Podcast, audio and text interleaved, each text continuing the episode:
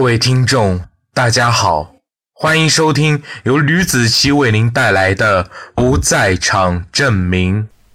本集提要：所以，如果是更高的地势抛尸，也是有几率路过码头碰到一些废弃的油渍。如果有，是谁做的？是怎么做到的？李处则被分派去调查，没有杀人，再将摄像头是前天下午遭到破坏的。破坏摄像头的是附近的一些小痞子，卸货师傅怕多事，就没有告诉我，到底是谁损坏了摄像头。我在调查谢佩佩的时候，发现他这个人并不是单纯的，细节都是在调查谢佩佩朋友和同事的时候发现。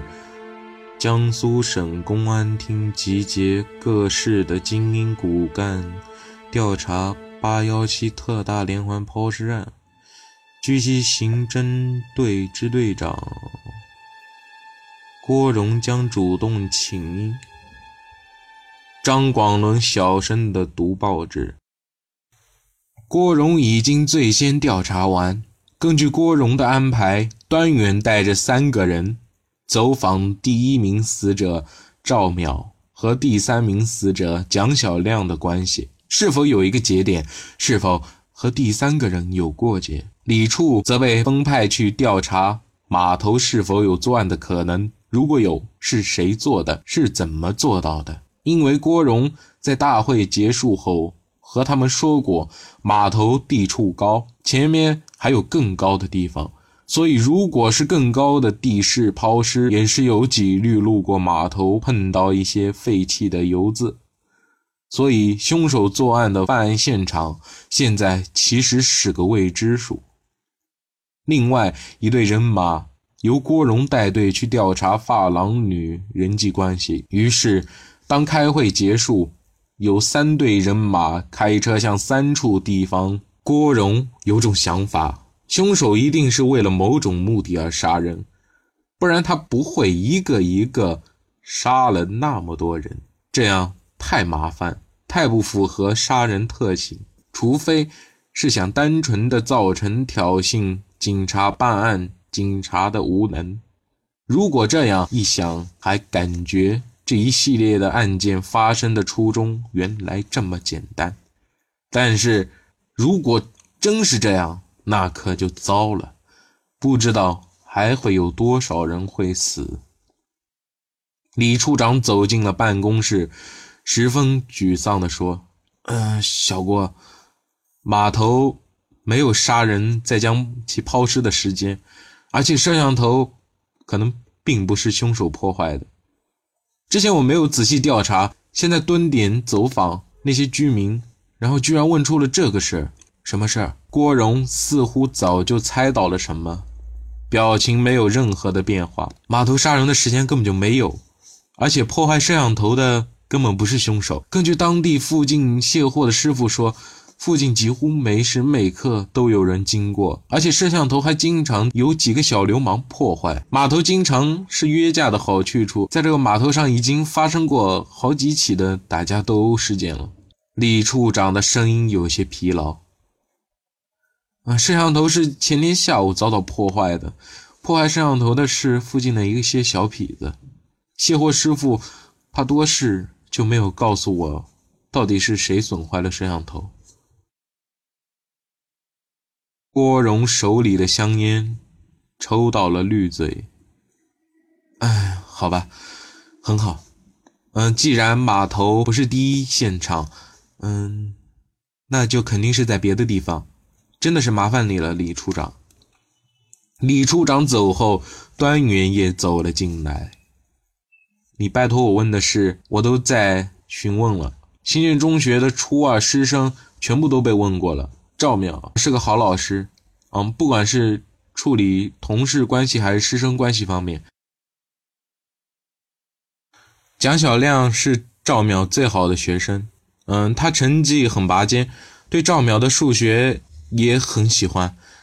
曾经赵淼在家给学生，嗯，免费开了一个补习班吧，里面有很多的同学。那在补习班里有没有人和赵苗有过过节的家长？郭荣低头，嘴巴里吐出了这句话：“啊，这个倒没问。嗯，不过所有的学生和家长都挺喜欢他的，也挺感激他的。在那次补习班中，嗯，很多学生的成绩都有本质的飞跃，很平常嘛，没什么可研究的。郭荣说：“是啊，段局长。”我在调查谢佩佩的时候，发现她这个人并不是单纯的发廊女，她做过贩卖人口的勾当，那都是好几个月之前的事了。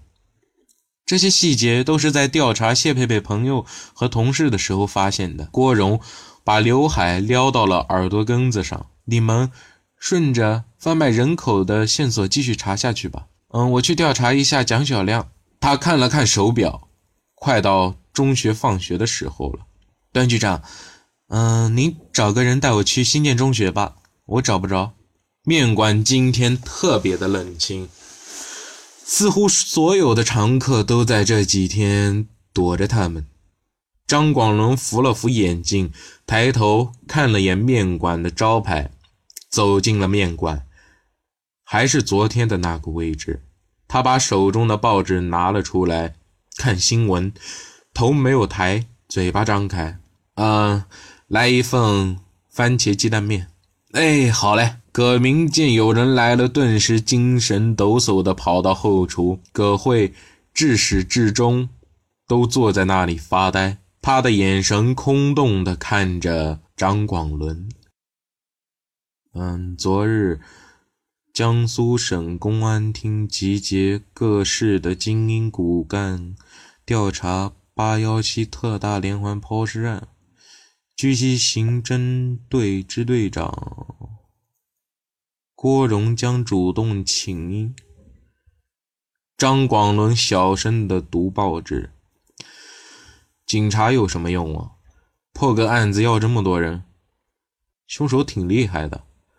他小声的自嘲道：“你的面，葛明。”端着碗番茄鸡蛋面走了过来，他把面放在了桌子上。张广伦点了点头，啊，谢谢。葛明叹了口气，坐在了张广伦的身前。啊，大哥，你快去吃，嗯，这店我们开不下去了。你吃完，我们就收拾东西去别的城市了。嗯，这顿面啊，就算我请你的吧。为什么要走？在这。不是做的挺好的吗？没有你，我的面还不一定吃得惯别人家的面了。嗯，可千万别走啊，要不然我就要饿肚子了。张广伦如获至宝般的舍不得吃完手中的一大碗面，他上下排的牙齿在打着架。这家面馆什么原因变成这样，他其实是最清楚的。哼，大哥，你真会开玩笑啊！葛明这话说的就是非走不可的意思。哎，这些混混迟早就要遭报应啊！你别担心，我给你打包票，这是包在我身上。我早就看不惯这小痞子了。孙子文是吧？张广伦话出口，顿时觉得有些欠考虑，随后打着马虎眼说道：“我认识警察，他们一定会管的。”见葛明将信将疑，他这才松了口气。哎，哪有这么麻烦啊？我和你非亲非故的。昨天他可让我丢人丢大发了。张广伦没好气的咽了两口面条。葛慧才发觉这位大叔眼熟，原来就是昨天被那痞子倒了一头面条汤的男人。葛慧连忙的从位置上起来，有些不好意思的说道：“真是抱歉，昨天的事。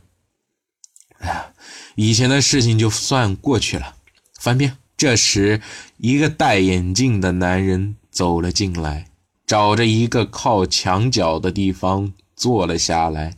葛慧连忙走过去招呼那名客人。